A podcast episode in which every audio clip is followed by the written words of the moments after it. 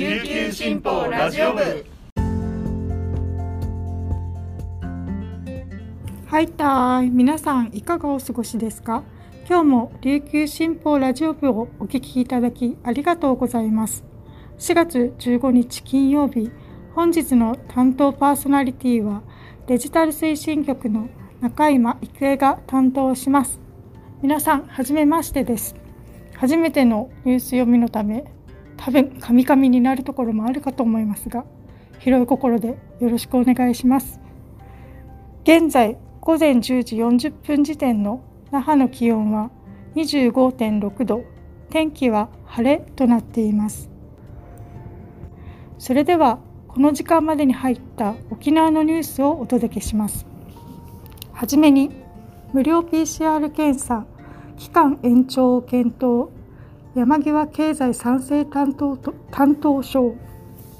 玉城デニー知事は14日夕方山際大志郎経済再生担当省とオンラインで会談しました。県内の新型コロナウイルスの感染者数が増加傾向を続けていることなどについて対応を協議しました。玉城知事によると山際氏はワクチン接種率の増加を県側に求めたほか今月28日が期限となっている無料 PCR 検査の期間延長について検討していくと述べ前向きな姿勢を示しました。続いてのニュースです。県来月ハブ注意報。気温の上昇でハブの活動が活発化する季節を前に県は5月1日から6月30日までハブ交渉注意報を発令します。県衛生役務課はハブの隠れ家となる草むらの草むしりや餌となるネズミの駆除など生息しにくい環境を作ることや田畑や草地に立ち入る時や夜に道を歩く時に注意することなどの対策を呼びかけています。ハブを見かけた場合は1.5メートル以上離れ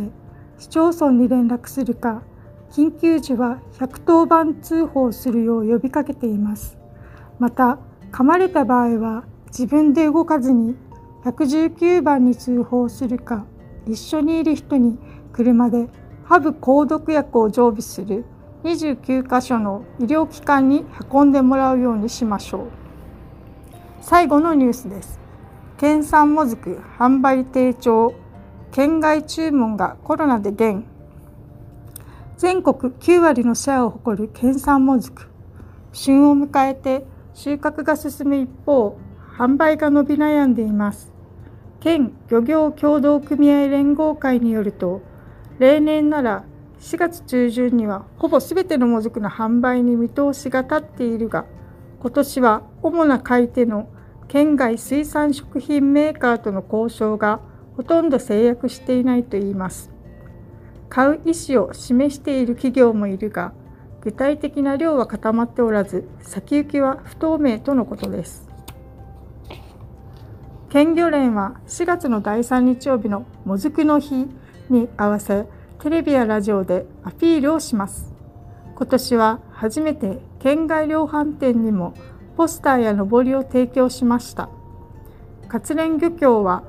凍結させない生もずくの販売を始めるなど各関係者が販売促進へ工夫を凝らしています。県漁連は今が旬の美味しいもずくを皆で食べてほしいと呼びかけています。以上この時間までに入ったニュースをお届けしました。今日紹介した記事の詳しい内容は琉球新報のニュースサイトにてご覧いただけますのでぜひアクセスしてみてください。本日は金曜日、引き続き一押し解説があります。このままラジオ部をお聞きください。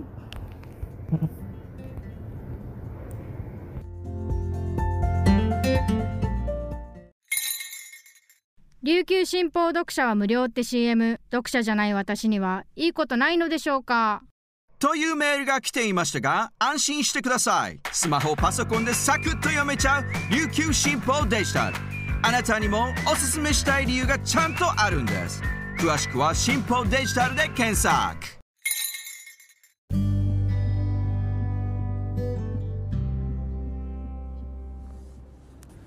続いては記者のおすすめ記事を紹介する一押し記者解説のコーナーです。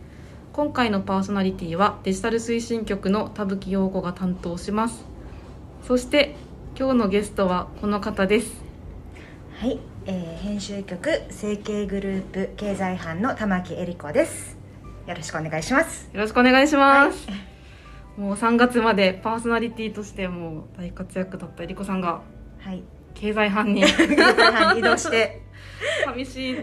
思っているところなんですけど、はい。もうあの一応記者解説に来ていただいてありがとうございます。はーい。はい、戻ってきました。戻ってない。か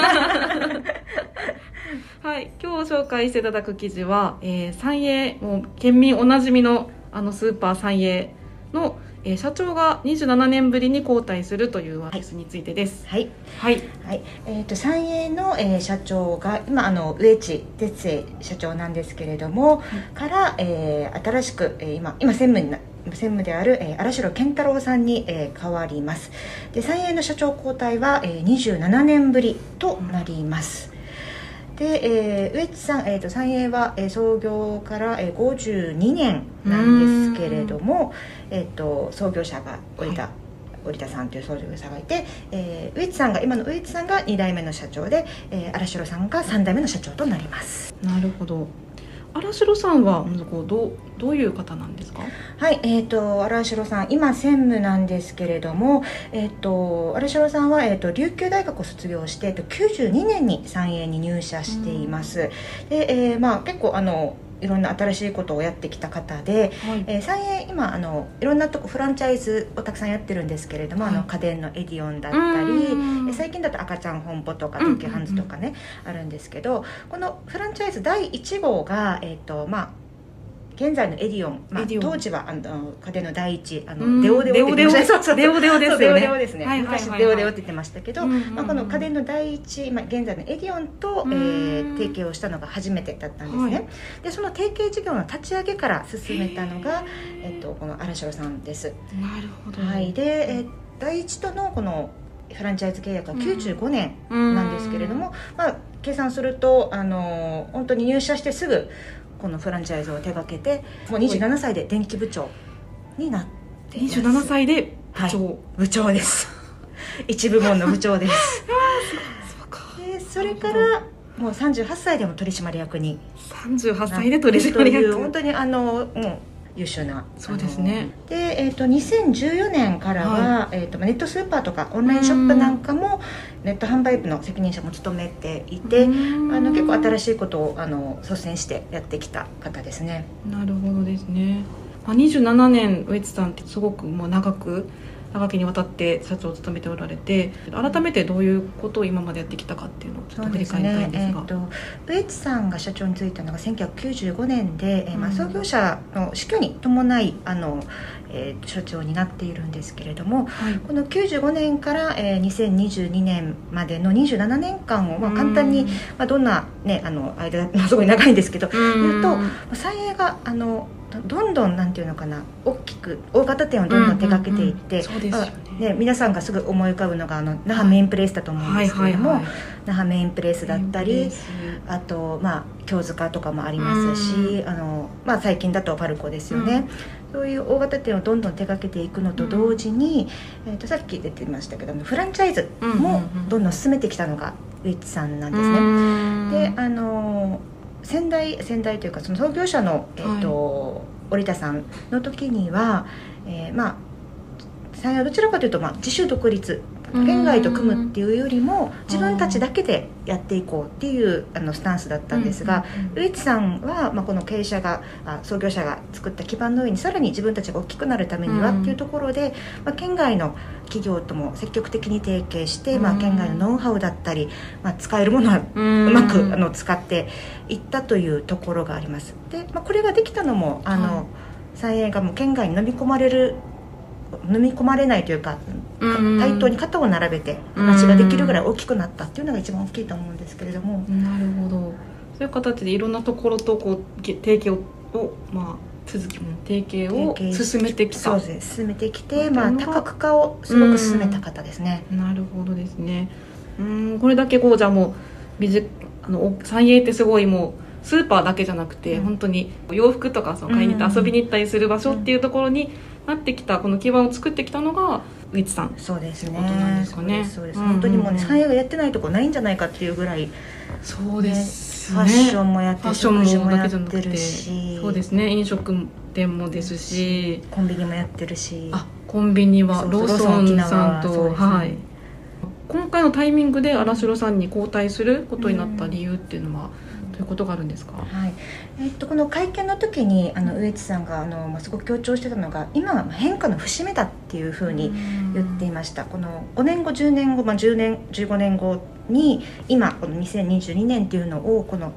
振り返った時にここが絶対変化になると、でも特にこの23年っていうのはコロナもあって、あのいろんなことが変化した。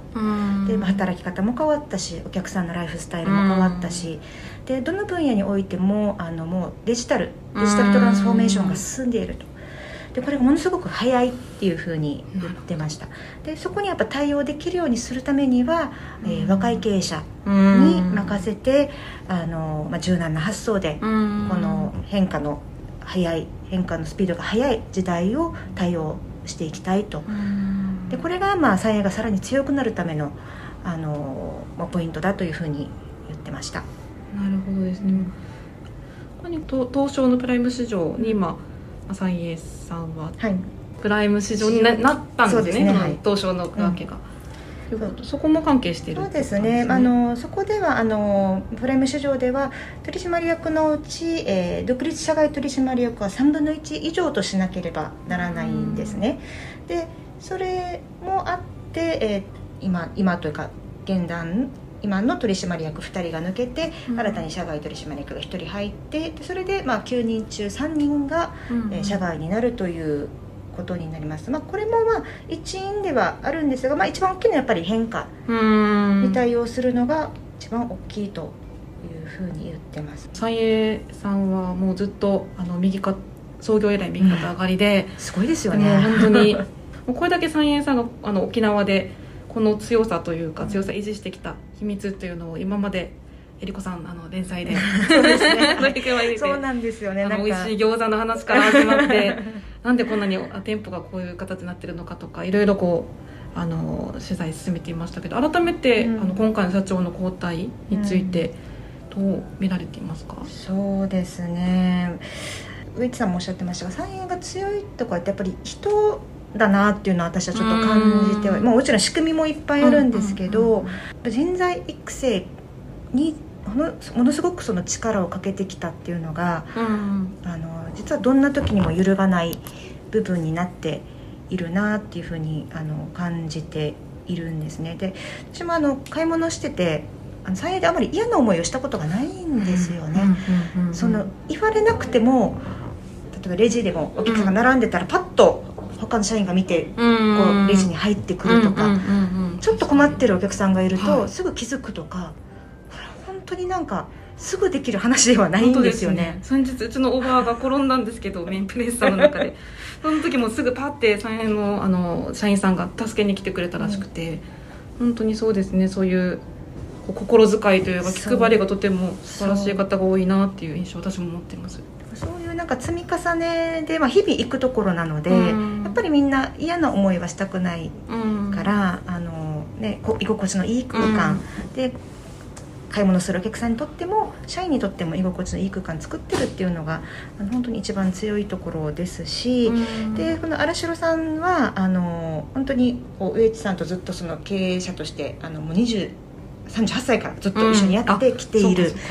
あの方なのでこの辺の三円イズムっていうのは引き継がれていると思います。実は私この人事のだいぶ前にですね、はい。あのもうベッツさんがもう結構ねね70歳 ,70 歳も超えてるので、あの三円の方と話するときにそろそろ社長変わりませんかね？みたいなあの。でそんな話をしてたんですね。そうそうそうしててでもこれだけやっぱりカリスマ的な経営者なので、うん。その後継ぐ人って大変ですよねみたいな。誰がなっても大変じゃないですかねっていうのをこの雑談ベースでしてたらやっぱり世の社員の方に聞いてもうちはあのみんなであの、うん。一緒に一丸となってやってますしその辺の理念が共有されてるので、はい。誰がなっても大丈夫ですっていうのが返ってきてたんですよ。すごいですね。社員さんが。へえなるほど。それぐらいこう理念っていうのが本当に上地さんだけじゃなくて社員全体にちゃんと浸透していて。荒城さん53歳うん。という若さ、うんうんうん。若いのであのまたねどんどんあの、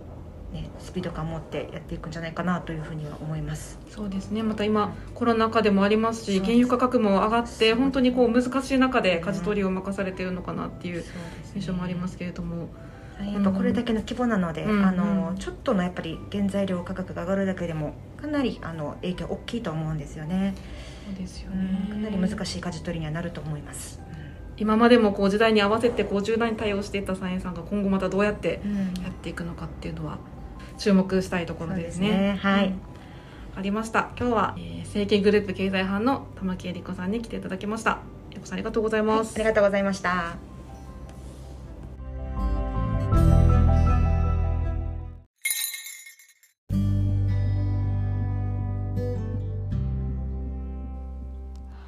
本日の一押し記者解説いかがでしたでしょうか？